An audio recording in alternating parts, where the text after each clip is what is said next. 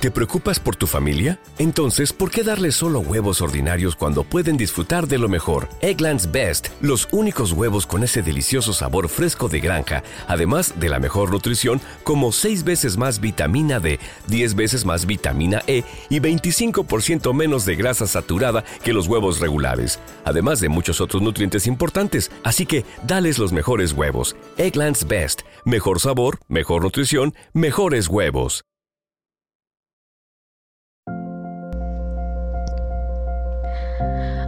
Hola, ¿cómo estás? Bienvenido, bienvenida a este tu podcast Despierta Carajo en la edición del año 2021. Buenos días, buenas tardes, buenas noches, no sé en qué momento estás escuchando este episodio. Mi nombre es Lorena y en este podcast hablamos de todo, todo lo que se nos dé la gana de hablar, pero lo más importante es que te pueda ayudar. ¿Y tú? Sí, obviamente tú, desde el pleno uso de tu libertad vas a escuchar, sí y solo sí te da la gana de escuchar, pero recuerda que igual esto lo hago con mucho, mucho cariño para ti, que eres el ser humano más especial del mundo entero. Por eso estos aplausos van para ti.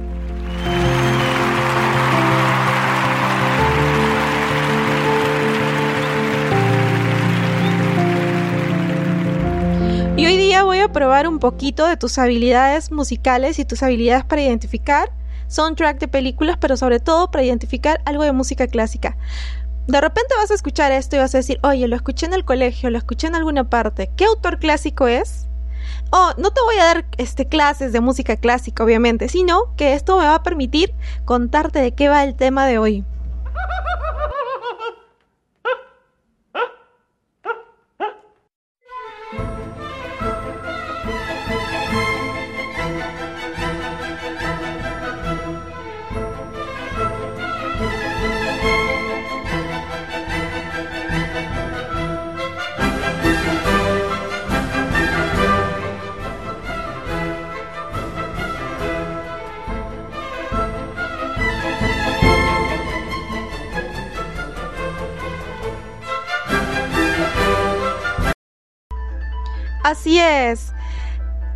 ¿Te identificaste? ¿Conoces quién es el autor? El autor es Wolfgang Amadeus Mozart. Obviamente un autor de música clásica muy conocido como Mozart y este es el soundtrack de la película Amadeus que salió en 1984 y nos habla de la rivalidad que existía, obviamente la rivalidad que existía entre Salieri y Mozart. Mozart, como sabemos, era brillante, musicalmente hablando. Pero detrás de este ser humano brillante estaba Salieri. Salieri que se hace pasar por su gran amigo, pero que en realidad tenía una gran, gran envidia del talento musical de Mozart. Salieri se la pasa casi todo el resto de la película porque estamos hablando del contexto de la película, no te estoy hablando de un contexto real, la película está basado en eventos históricos, pero también es muy, eh, muy adaptada a contarte una historia que puede o no ser verdad. Entonces en la película habla de Mozart como el hombre talentoso, el hombre que irradiaba y brillaba frente a la sociedad por su obviamente por la música que hacía. Y Salieri que también se, se dedicaba a lo mismo pero que sin embargo vivía con cólera de Mozart y tratando de hacerle la vida imposible pero haciéndose pasar por su amigo. O sea él era el amigo de Mozart pero a la, a la vez trataba de trataba de hacerlo quedar mal trataba de que Mozart no triunfe. Entonces te lleva a la pregunta, ¿no? O sea, ¿qué hay detrás de todo, de, una persona que puede hacerse pasar por, por tu amigo, que puede hacerse pasar porque quiere lo mejor para ti, pero sin embargo, sin embargo, eh, esta persona pues quería hundir a Mozart, no, no quería que él triunfe. De hecho, tenía mucha envidia, pero lo, lo escondía detrás de adulaciones. ¿Qué hubiera pasado si Salieri hubiera salido de la cortina de la mediocridad? Porque Salieri, el otro músico, el contrincante de Mozart, no era más que una persona mediocre. ¿Qué es una persona mediocre? Una persona que pudiendo ser mejor, se conformó a estar detrás de lo que ofrecía Mozart. Se conformó a simplemente ser la sombra de Mozart. Entonces, te deja pensando, ¿no? ¿Cómo es que Salieri tenía esta rabia de no soportar que Dios haya elegido a Mozart como un ser talentoso porque él pensaba que lo había elegido a Mozart? Y tenía esta ira, esta cólera de no poder ser como él, de no poder desarrollar ese tipo de talento. Se hace pasar por el amigo de Mozart y a sus, y a sus espaldas se esfuerza por destruir la reputación del compositor y se esfuerza por eh, socavar, se esfuerza por tirar abajo el éxito de Mozart. Pero ya sabemos cómo funciona esto. Cuando hay talento, hay talento, es innegable. El caso aquí es qué hay detrás de una persona mediocre como Salieri. ¿Qué hay detrás de la mediocridad de los seres humanos? Y eso te deja pensando en un montón de cosas. ¿Por qué los seres humanos son mediocres? ¿Qué hay detrás de cada cosa? La pregunta o el tema del día de hoy es, ¿eres mediocre? Porque nosotros somos seres humanos, y sí, obviamente cada episodio yo te digo que eres un ser especial, que debemos aceptarnos tal y como somos, que debemos aceptar nuestras imperfecciones. Pero ¿cuál es esta línea corta entre aceptarte y conformarte? ¿Cuál es la línea corta que hace que te quedes a la sombra de alguien? ¿Cuál es esa línea corta que nos vuelve conformistas, incapaces de salir de nuestra zona de confort mental, espiritual o física, incapaces de realizar cambios en nuestra vida que nos permitan ser mejores personas? Salieri en la película murió amargado, murió triste, murió decadente, porque simplemente se quedó en su zona de confort, prefirió hacer la zona de confort del amigo rabioso, del que no tenía el talento, del que de algún modo hacía daño a Mozart, pero no se dedicó a sí mismo, no se dedicó a mejorar. Entonces, ¿qué hay detrás de todo esto? ¿Qué hay detrás de aceptarte con tus imperfecciones, con todas las cosas que tienes que mejorar? ¿Y cuál es esa línea delgada entre aceptar y conformarse? A ver, te voy a dar un ejemplo. Yo no tengo absolutamente nada en contra de las personas que son gorditas, obesas. Pero imaginemos lo siguiente. Esta es una familia donde todos se llaman los gorditos cariñosos. Está la abuela, está la madre, está la hija y han sido gorditas así por generaciones, así. O sea, la tatarabuela, todos son gorditos en la familia. Y se dicen cosas como, la gordura es sabrosura. Es mejor que sobre a que falte. Nosotras traemos la chispa en la gordura. Sabemos reírnos de nuestros rollitos. Hay esta gordura genética, viene de la familia. Y obviamente se han ganado el cariño de los vecinos, de los amigos, y sus vecinos conocen a estas personas como las gorditas risueñas y alegres de la cuadra. Y son felices porque estas personas aceptan su gordura.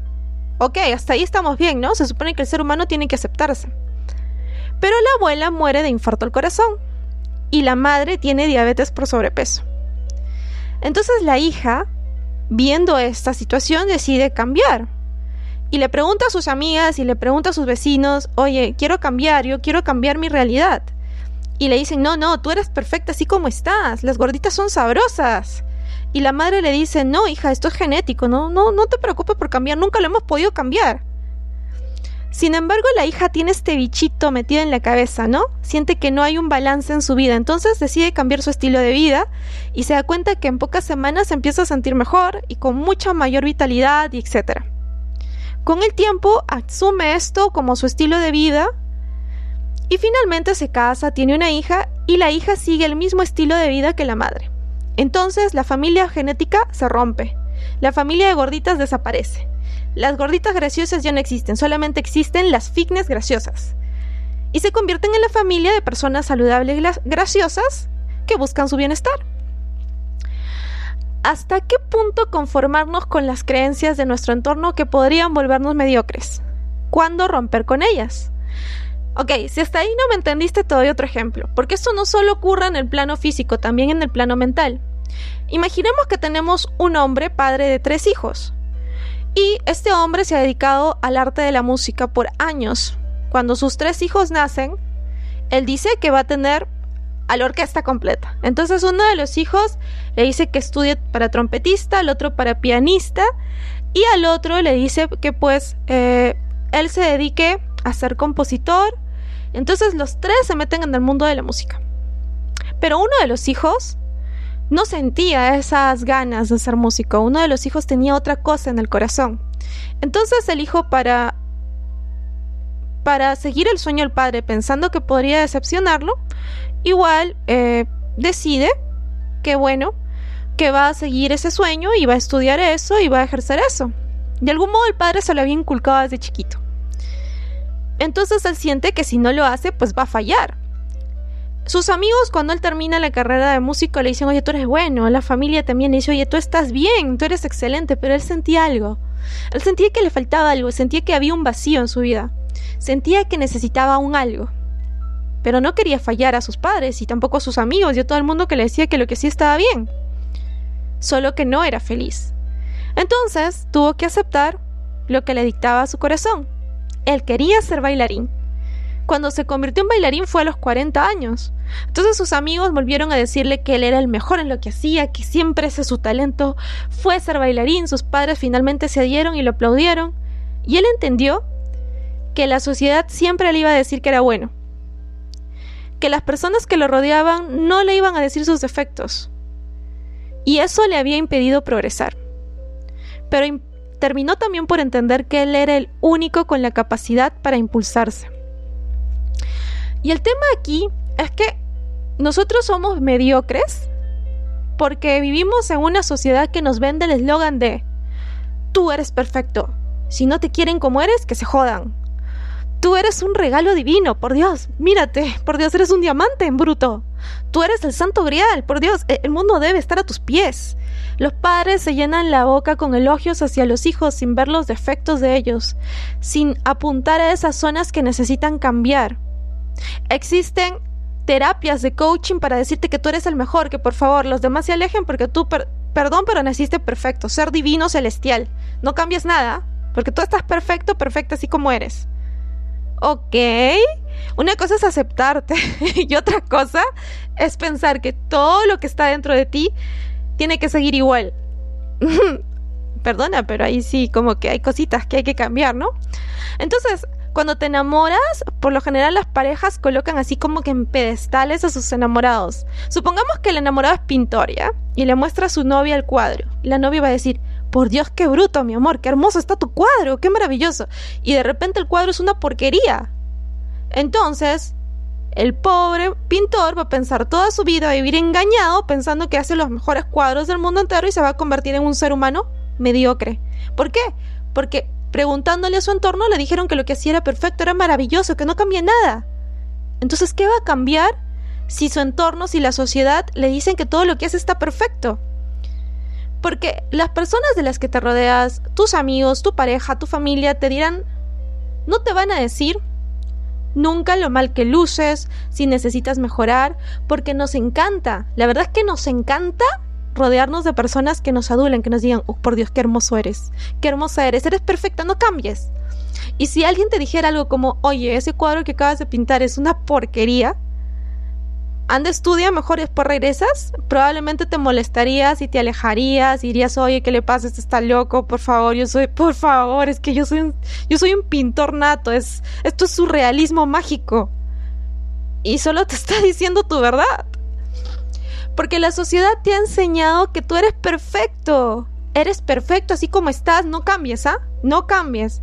Y es ahí que tú caes en la trampa de la mediocridad y el conformismo o intentas seguir la fórmula que le funcionó a tus padres o te, o te conformas con tus defectos.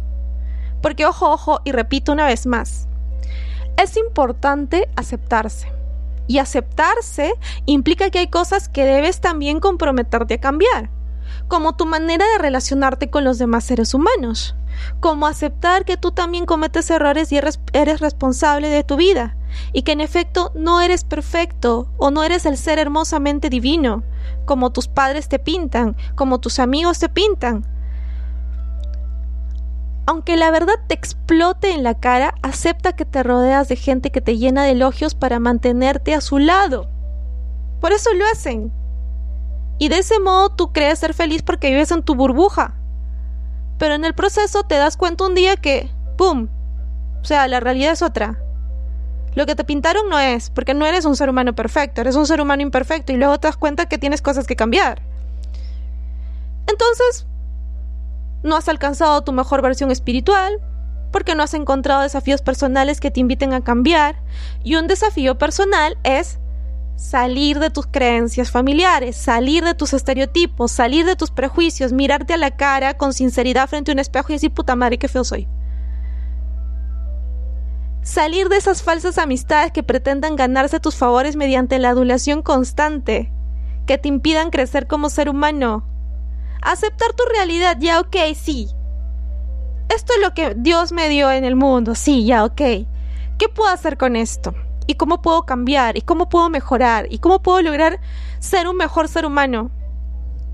Busca personas que te digan tus defectos a la cara. Cuestiónate continuamente, impúlsate a ser mejor cada día.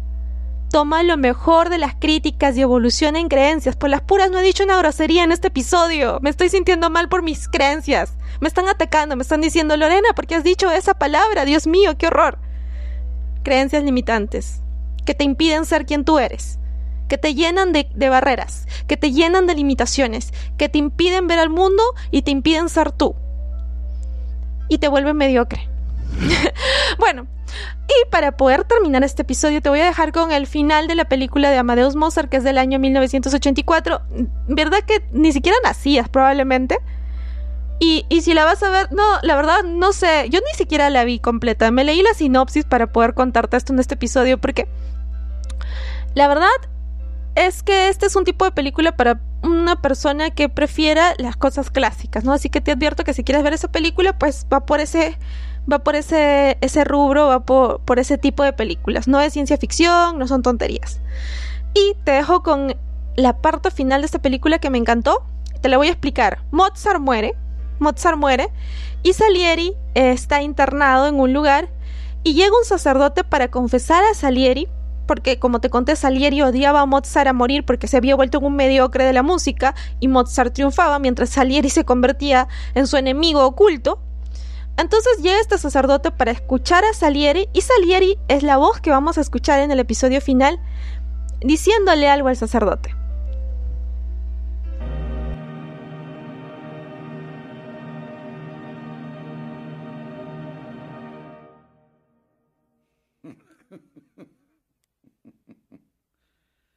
Vuestro bondadoso Dios destruyó a su amado antes de que un mediocre compartiera una pequeña parte de su gloria. Mató a Mozart y a mí me dejó vivo para mi tortura.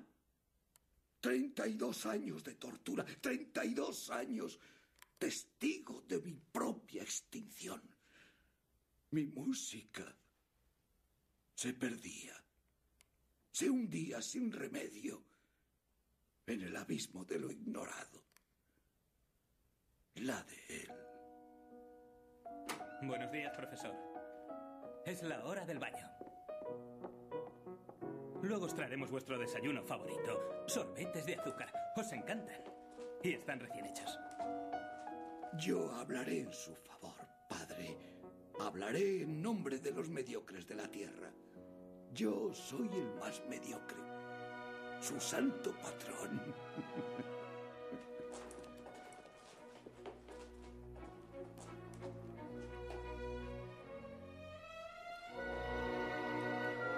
Mediocres de todo el mundo. Yo os absuelvo. Yo os absuelvo. Yo os absuelvo. Yo os absuelvo. Os absuelvo a todos.